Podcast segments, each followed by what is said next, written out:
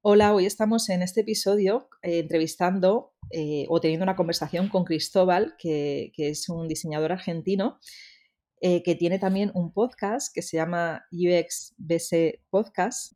Te doy la bienvenida, Cristóbal. Mil gracias por tu tiempo. cuéntame si he pronunciado bien el, nombre o no, porque yo estaba aquí con las dudas. Este, sí, no sé, yo lo digo en inglés, aunque el podcast es 100% en español, pero UXBS sería en inglés, o si no, UXBS está bien. Yo te conocí em, porque formamos por parte de, un grupo de podcasters eh, en, habla, en habla hispana que se llama sí. Diseño. ¿Y cuántos somos en ese grupo? Somos muchísimos ya, ¿no? Yo ahora otra vez revisé y creo que éramos más de 30, 36. y estamos repartidos por todo el mundo, ¿no? muchos, la mayoría están, están pues, eh, Argentina, Colombia, ¿no? En México creo que también hay gente. Em, yo en España, tenemos también en Dinamarca, una argentina por allí, ¿no? y, bueno, pues gracias a, ese, a, ese, encuentro yo te conocí y también curiosamente, que esto no te lo he contado, eh, me habló de ti un diseñador aquí en España, un diseñador con el que estuve colaborando el año pasado, que se llama Miguel. Miguel, Miguel es ingenio. Este, yo lo conocí por Twitter. Miguel, de Legrid, que ahora ya no está en Legrid, ahora ya, ya estaba en, en otra empresa. Y, y, bueno, pues él me habló de ti, me dijo, tienes que conocer a Cristóbal. Y yo le dije, yo ya conozco a Cristóbal porque estoy en un grupo. y eh, Miguel Ángel Benítez, está ahora en, en Y él me dijo, pues tienes que conocerle porque eh, es un crack, tiene un podcast y bueno, es súper simpático tal. Y bueno, pues ya, pues ya ha llegado el día que nos hemos conocido en persona, aunque sea online. Y eh, ya había, esta introducción se me está yendo un poco ya. Vamos a ver si ya voy al grano, que es que vamos a hablar hoy de errores en diseño.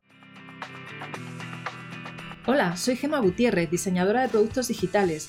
Te doy la bienvenida a un nuevo episodio de píldorasux.com, la mejor forma de aprender diseño de experiencia de usuario explicado con claridad y paso a paso. Aprende con una pequeña píldora cada semana estés donde estés.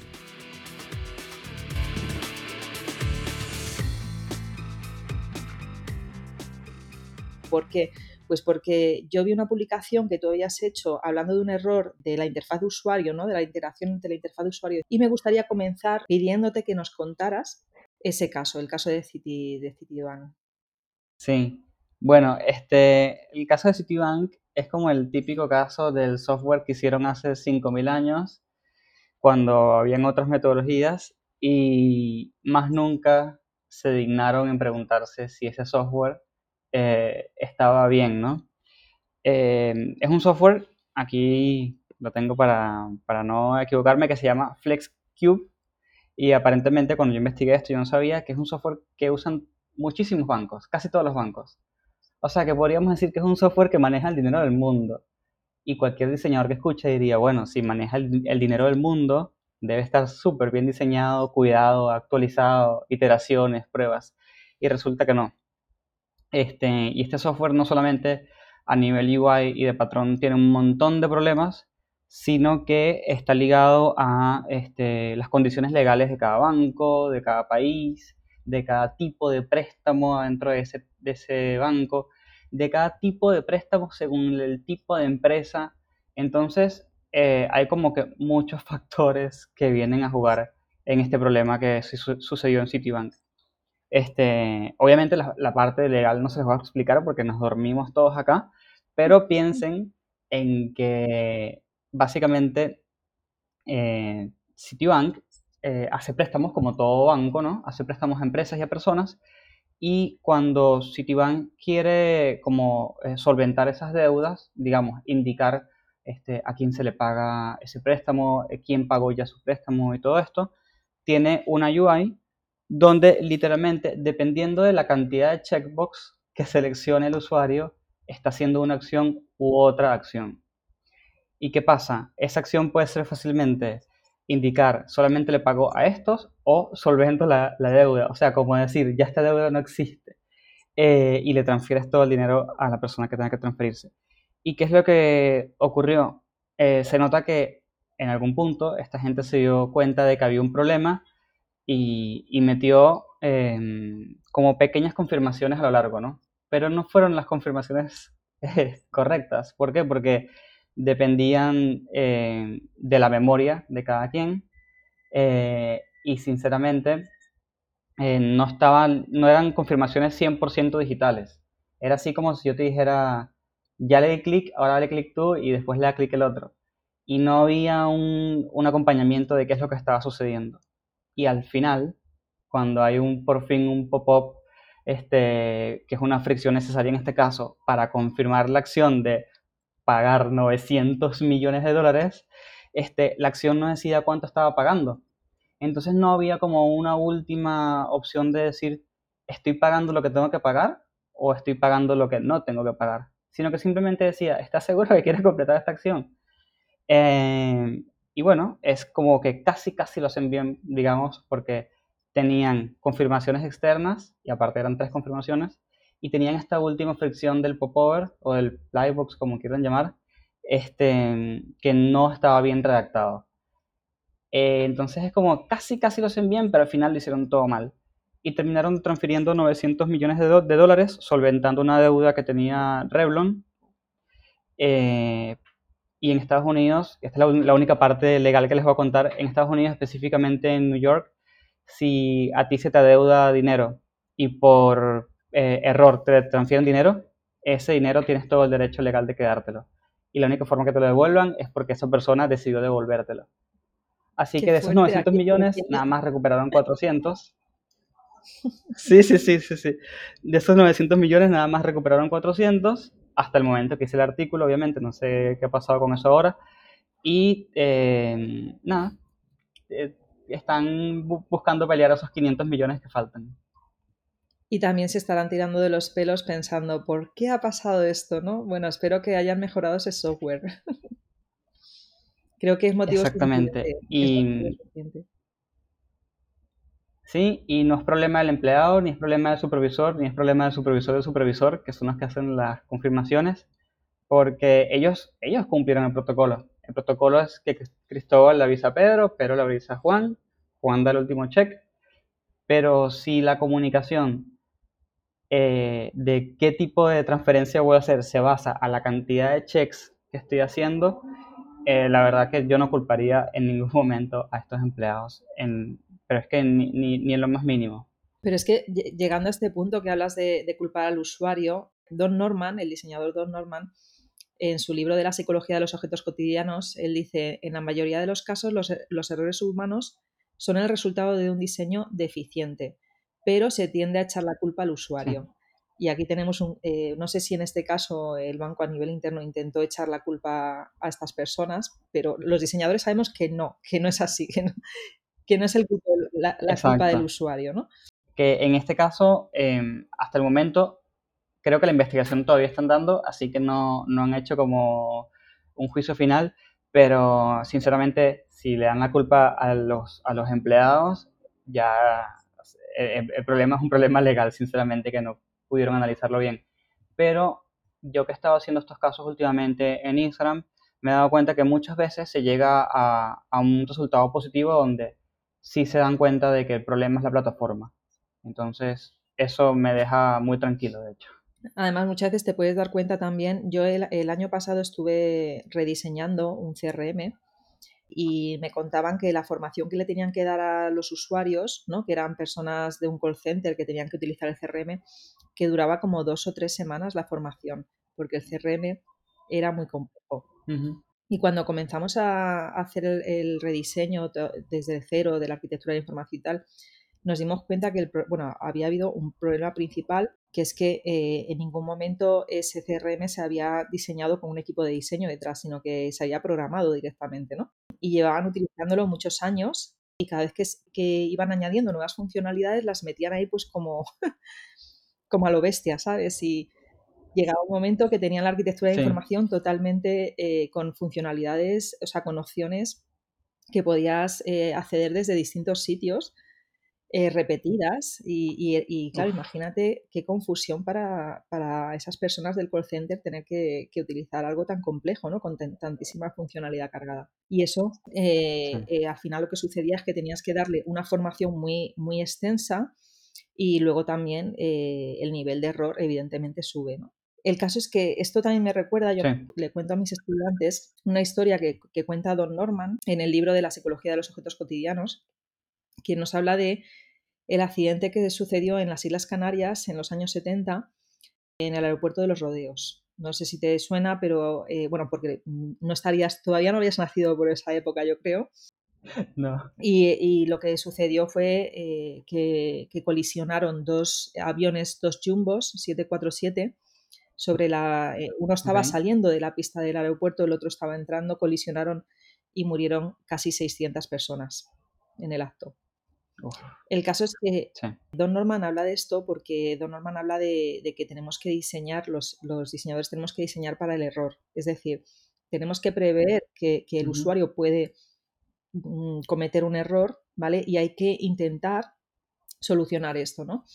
Después de ese, de ese super accidente que hubo, que fue horrible, lo que sucedió fue que cambiaron los protocolos de comunicación a nivel mundial, en, en, en todos los, eh, a nivel de todos los pilotos, de los centros de control y prohibieron ciertas palabras para que no hubiera confusiones eh, em, y también decidieron que a nivel de mando no solamente fuera el piloto principal el que tomara la decisión, sino toda la tripulación, porque justamente eh, uno de los motivos por que hubo esta colisión es que el copiloto no estaba de acuerdo con el piloto principal y al final por un tema de mando, de jerarquía, este, el piloto principal pues tomó la decisión, el capitán ¿no? de la nave supongo que se llamará. Entonces todo esto cambió de forma eh, que bueno, que no ha vuelto a suceder un accidente con estas características, ¿no? Habrá, habrá habido otros, que eso no lo dudo, ¿no? Pero con estas características no. Sí, seguro. Y luego también el caso de Chernobyl lo, lo, conoces un poco por encima, ¿no? Todos lo conocemos también. ¿Has visto la serie? Sí, el caso de, de Chernobyl y escuché un poquito el podcast también. Ay, el podcast, ¿qué podcast? Ese yo no lo he escuchado. Eh, muchas series de Netflix ah, tienen su podcast, literalmente su podcast, y son los productores explicando cómo lo hicieron, cómo investigaron todo. Y en el caso de Chernobyl está muy bueno porque te das cuenta de un montón de cosas que ellos no, no les da oportunidad de hacer una serie por tema tiempo y por tema presupuesto y aprendes un montón. Qué bueno, ese, ese enlace ya me lo estás pasando para vincularlo a este, a este episodio. sí, sí, sí. ¿Qué te iba a decir? Em, con respecto a, Chernóbil, precisamente yo he estado, eh, siempre he tenido mucha curiosidad y cuando salió la, serie la, estuve viendo, pero de esto hace ya más de un año. Y al parecer eh, sí, que, sí que hubo en ese caso eh, pues errores por parte de los operarios, pero parece ser que, que uno de los errores principales también fue por parte del diseño de la central nuclear, que tenía un mal diseño, ¿vale? Entonces, al parecer, había eh, un botón de emergencia que cuando, cuando lo presionabas lo que hacía era insertar eh, toda una serie de barras de control para intentar apagar el reactor principal. ¿no? Pues parece ser que a nivel de diseño, esas barras de control deberían de estar hechas de boro eh, para que cuando se introducen en el núcleo del reactor frenen la, reacción. ¿Vale? Sin embargo, en el caso de Chernobyl estaban hechas de grafito. Lo que hizo fue aumentar temporalmente la reacción al entrar en el núcleo. Es como si intentas apagar un fuego con, en vez de con agua, primero le echas gasolina y luego agua. ¿Sabes? Fue un poco eso lo que pasó. Y, lo peor de todo es que. Lo peor de todo es que parece ser que sí, bueno, que sí que había conocimiento de, que esta, este tipo de central pues tenía una serie de deficiencias a nivel de diseño, pero los operarios no lo sabían. ¿Vale? Y seguramente si hubieran sido conscientes de ese fallo, pues podrían haber tomado otras decisiones. El caso es que eh, muchas, la, mayoría de las grandes empresas siguen mm, lo que hacen es culpar, a, pues en este caso a los operadores de la sala de control, en el caso de los rodeos a los pilotos, ¿no? porque de hecho la, empresa de aviación dijo que había sido error del piloto. Wow. Y así pues con muchos más casos que hemos visto, ¿vale? Donde, donde no digo que no haya habido un error del usuario, pues claro, pero es que somos humanos, nos podemos confundir. Entonces, ¿qué es lo que tenemos que hacer? Pues intentar de alguna forma solucionarlo. Tú cuando, cuando diseñas, ¿qué es lo que haces? Cuéntame a ese nivel. Sí, este, yo cuando diseño, primero que todo, este, si ya entiendo el problema y todo esto, y estoy directamente trabajando en alguna pantalla, lo que intento antes de diseñar es comenzar a hacer flujos.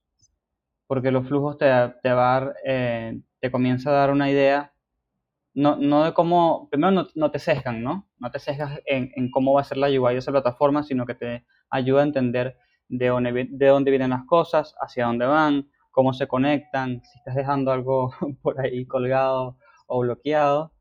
y también te ayuda un montón a entender em, eh, la gravedad de cada acción, ¿no? Porque depende de la gravedad de, la acción que, esté sucediendo o de la criticidad realmente, este, tenemos que poner cierta cantidad de fricción o no. Y creo que es, es, es básicamente uno de los problemas donde más fallamos los diseñadores, porque siempre queremos hacer que todo sea fácil, pero que todo sea fácil no significa que sea bueno. O sea, que algo sea fácil es literalmente eso, es fácil. Ahora, bueno es otra característica. Y muchas veces huimos de poner livebox, huimos de poner confirmaciones. Eh, y a mí me ha tocado incluso, porque hace poco tuve que diseñar un, un plan de evacuación para una planta de petróleo. Entonces es una plataforma que activa este, este plan de evacuación y después lo desactiva. Eh, entonces yo tuve que diseñar, obviamente no fui yo solo, no crean que soy un superhéroe, este, con todo un equipo, diseñar cómo se activa ese, ese, plan de evacuación, cómo es ese tipo de confirmación para esa, para esa activación y después en la desactivación también cómo se desactiva, porque no porque que estemos cerrando un plan de evacuación no significa que sea lo correcto, por ahí le dimos sin crear el botón.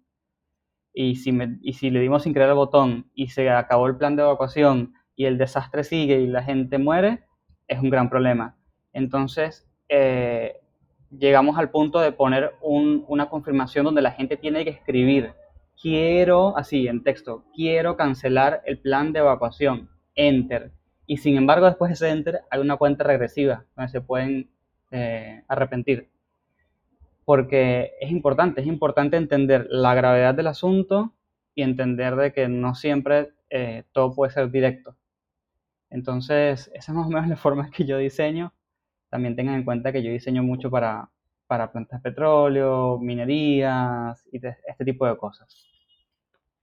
No sabía, que, no sabía que estabas especializado en ese ámbito. ¿Es porque estás en una empresa en concreto que está en ese ámbito o que te has especializado? ¿Cómo ha sido esa especialización? Cuéntame.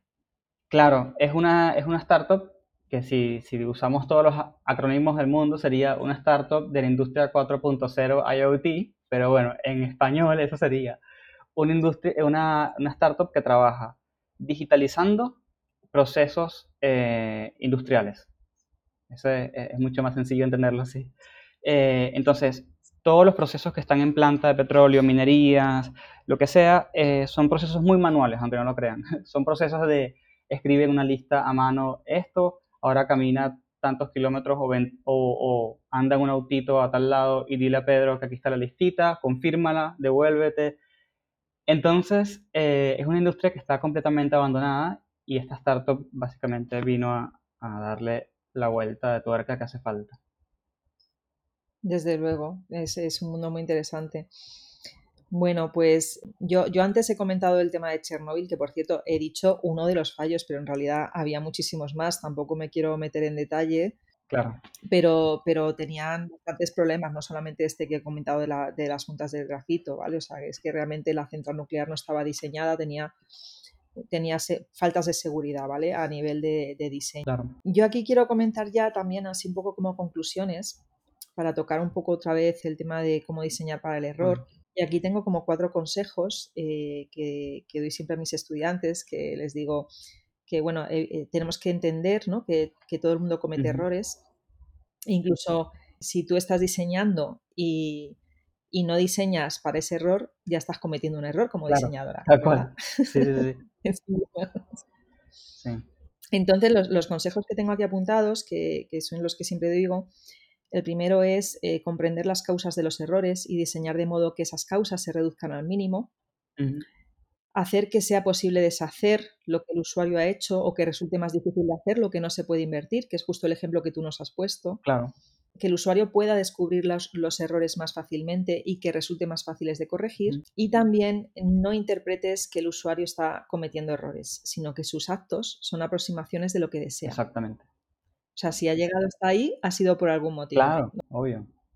Sí, eh, yo creo que sobre todo eh, hay que diseñar, tal cual como dicen estos consejos, hay que diseñar para prevenir el error y después también para, para remendar ese error rápidamente.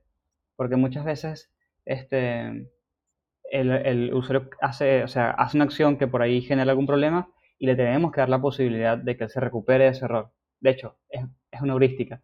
Entonces, eh, es súper importante que tengamos eso en cuenta y para, y para que se recupere, no solamente hay que, hay que darle la opción, sino que hay que explicarle qué es lo que acaba de pasar y por qué acaba de pasar. A mí me gusta mucho poner el ejemplo típico que me parece que es como el más fácil, el más obvio y que sigue pasando y, creo que siempre pasará, que es el momento de ingresar el número de teléfono en un formulario. Siempre es un problema nunca sabemos si hay que ingresar el código del país o es el código de la línea o no es el código con paréntesis, sin paréntesis, con guiones, sin guiones, con espacios, sin espacios. Eh, hay un montón de preguntas casi siempre eh, hay problemas. Y cuando hay problemas muchas veces nos dicen cosas como ingrese bien el número de teléfono. Ah, ok. ¿Qué tal si me ayudas un poquito y me dices, este, este es el formato, copia este formato, o no hagas esto, o haz esto? Y entonces eso significa básicamente decir al usuario que ando, algo estuvo mal y, que, y cómo recuperarse. Y en este caso, como no es algo grave porque es un formulario, no hace falta tipo un, un pop-up gigante que diga cuidado, ¿no? Sino que con ese pequeño mensajito abajo es suficiente. Totalmente. Y luego otra cosa que siempre hay que hacer es hacer test con usuarios antes de, hacer un poco de testing antes de que eso vaya al equipo de tecnología a que se desarrolle, ¿verdad? Que ahí también te encuentras muchas veces que puedes mejorar los flujos. un montón. Sí, de hecho los, los tests son súper importantes. Yo, yo, diría que nosotros como diseñadores estamos limitados al sesgo, obviamente, a nuestras experiencias pasadas, que va bastante atado con el sesgo, y a nuestra capacidad de usar las heurísticas para diseñar, porque en definitiva hay que usarlas para ir diseñando. Pero después de eso no tenemos mucho más para diseñar. O sea, eh, ya después de eso llega un punto eh, donde hay ciertas preguntas que se van a dar cuenta que quizás se comienzan a debatir cosas en el equipo donde hay que parar la conversación y decir, es que aquí ya no es decisión de nosotros, ya aquí esto hay que probarlo. Y es importante aprender a detectar esos momentos porque es donde todo cambia. Sí, de hecho, esta, esta parte de test con usuarios es al final del proyecto, cuando ya hemos terminado de, hacer toda la parte del diseño del producto digital, pero también hay una parte que, que, forma parte además de la investigación, pero hay una parte también súper importante que es al inicio, donde también tenemos que, investigar y tenemos sobre todo que comprender, porque muchas veces diseñamos cosas en las que no somos, no, no tenemos experiencia ninguna, ¿no? Yo supongo que tú cuando comenzaste, por ejemplo, en todo este tema del petróleo, te tuviste que poner al día y tener un montón de reuniones y hacer y hablar con usuarios para, entender todo el negocio, ¿verdad? Y los procesos internos. Totalmente. Y, a mí me pasa, en cada proyecto, a mí me parece un poco que es como un reto, ¿no? Porque eh, pues aprendes, ahora mismo, por ejemplo, estoy en, eh, con un pequeño grupo de estudiantes y estamos haciendo, em, eh, yo es que ahora me, me ha dado por, lanzar, que estoy súper contenta, Cristóbal, como pequeños grupos de trabajo, ¿vale? Entonces, estoy poniendo en contacto eh, personas que están emprendiendo con mis estudiantes, para que mis estudiantes tengan la oportunidad de, trabajar en un proyecto real y a esa persona que emprende, que no tiene dinero para pagar un diseñador, pues también, ¿no? Están. Entonces, ahora estamos ayudando a, una empresa que se llama Cocoa, Cocoa que, que la llevan unos venezolanos eh, que es para vender cacao eh, de cultivo ecológico que, está saliendo de Venezuela y se vende en ah, Japón. Y, estamos ahora intentando entender todo el proceso, eh, porque nos están explicando todo el proceso de cómo es el cultivo del cacao allí en Venezuela. Y mis estudiantes me decían, madre, madre mía, Gema, pero es que es muchísima información la que tenemos que procesar. Digo, sí, digo, es así. Es así. Tienes que procesar muchísima información, entenderla, porque tienes que meterte por completo en ese negocio para entenderlo. Si no, no vas a poder diseñar. Totalmente. Sí. Y, después de eso, eh, este, comenzar a diseñar. Eh, y un dato interesante para las personas que por ahí están escuchando y tienen poco tiempo en UX o, o todavía no han entrado y están por entrar, es importante entender que no siempre hay un solo usuario. Eh, por ejemplo, en mi caso está el usuario eh, del operario, que sería una persona que opera algún tipo de maquinaria, por ejemplo. Después está el usuario administrativo, que es un usuario que si bien está en, la misma planta, en, lugar, en el mismo lugar físico, en realidad está en un pequeño edificio, en una oficina. Y después está este, cosas como supervisores, como visitantes. Y de último tipo, o sea, hace un montón de tipos de usuarios. Y después del último tipo de usuario, en definitiva, es el cliente, digamos, el, el, el gerente o el CEO de una empresa muy, muy grande que es el que termina aprobando la contratación del servicio, por ejemplo. Y aunque esa persona no va a usar este servicio, es un usuario porque hay que entender qué es lo que está buscando él resolver y cómo lo podemos ayudar nosotros. Entonces, este, nada, eh, eh, entender usuarios no es, no es un usuario, es entender todo el compendio de usuarios que existen en tu proyecto. Entender todos los perfiles de usuarios existentes y cómo cada uno de ellos, qué necesidades tiene cada uno de ellos. Exactamente, tal cual. Bueno, pues ahí ya estará la gente quizá que, que, nos esté escuchando y que todavía no sea diseñadora, igual se ha asustado, no os preocupéis, es muy bonito nuestro trabajo. Sí, sí, sí, en realidad es súper interesante y eh, no te vas a aburrir nunca. No te vas a aburrir nunca, efectivamente. Y ya, ya para ir cerrando, otro consejo que, aprovecho para dar, y ya me dices también tu experiencia, Cristóbal, es que eh, cuando tienes la oportunidad también de tener cerca al equipo de tecnología que va a ser quien programe, ¿vale? Todo, todo eso que estás diseñando, puedes tener reuniones previas donde ya empieces a enseñar esos flujos, también puede ayudar muchísimo porque si esas personas tienen experiencia, eh, y son buenas en su trabajo, que es lo suyo, ¿no? Eh, seguramente te van a, hablar de casuísticas que quizá no has tenido en cuenta. Y esto a mí me ha pasado, no en todos los proyectos, pero sí me ha pasado en algunos donde he tenido personas a mi lado que tenían mm, muchísima experiencia a nivel de programación y, me decían, bueno, es que aquí podría pasar esto, ¿no? Igual es una, un flujo que tú no habías pensado en, ese, en el momento inicial. Sí, sí, sí. Sí. Sí, el, la, la, comunicación con desarrollo es clave eh, porque traen otro punto de vista al, al, proyecto, este, tienen otro tipo, otro tipo de experiencia, pero sobre todo, a, mí me gusta poner esto en términos pseudocientíficos, tienen otro tipo de cerebro. Entonces, cuando tú le muestras a un, a un desarrollador el flujo, él lo ve de una manera completamente distinta a como lo ves tú. Y tal cual y como comentas, son expertos consiguiendo corner cases eh, y poniéndote eh, en lugares incómodos donde dices, no había pensado eso. Así que es muy importante eh, que muestren mucho, que muestren seguido, pero eso sí, muestren con seguridad, no significa que, que vayan con pena, ¿no? Muestren con seguridad, pero muestren mucho y muestren seguido. Bien, bueno, ya para finalizar, y acabamos aquí, de hablar del error, de, diseñar para el error, quiero aprovechar para hablar de algo que acabas de lanzar recientemente y yo ya estoy suscrita, así que recomiendo a todo el mundo que se suscriba. Cuéntame eh, qué es eso de que has lanzado nuevo. Cuéntame, Cristóbal. Sí, si ahora van a uxnoticias.com, eh, se pueden suscribir. Es, un, es, el, es el MVP del proyecto que tengo con un grupo de personas increíbles donde estamos, donde queremos comenzar a hacer un sitio de lectura de UX en español donde las personas no tengan que estar dando vueltas este, por todas las redes sociales y filtrando los 5.000 artículos que hay en Medium y buscando ese artículo en español que les hace falta, sino que consigan todo allí. Em, cuando se suscriben les va a llegar un email una vez a la semana, los viernes, y de por sí siempre como artículos nuevos. Y si alguien está interesado en colaborar, en escribir artículos, estamos súper abiertos, estamos buscando personas. Eso sí, la única condición, digamos, es que tenga experiencia porque necesitamos confiar en el conocimiento de esa persona para que lo que escriba eh, tenga algún tipo de validez. Entonces, nada, los invito a suscribirse o a contactarme para, para, colaborar. Muy bien, ¿y en qué y dónde te pueden encontrar? ¿En qué redes sociales? A mí me pueden conseguir por LinkedIn, por mi nombre, como Cristóbal Lemoine. Lemoine se escribe Lemoine. Este, o si no, por eh, Instagram o por Twitter como UXBS, rayita abajo, guion bajo, digamos, podcast.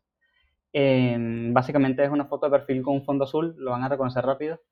Y siempre estoy disponible para cualquier pregunta. Em, si respondo lento es porque estoy ocupado, pero la verdad es que le respondo a el 100% de las personas. Vale, yo recomiendo muchísimo además el Instagram, que, que porque te trabajas mucho tu Instagram. Y, y además pones eh, cosas muy interesantes para aprender UX, sobre todo de la parte de interfaz de usuario, de diseño de interacción. Y, de hecho, me, oí que te estaba buscando ahí en las redes sociales para ir agendando para, el artículo relacionado a este episodio.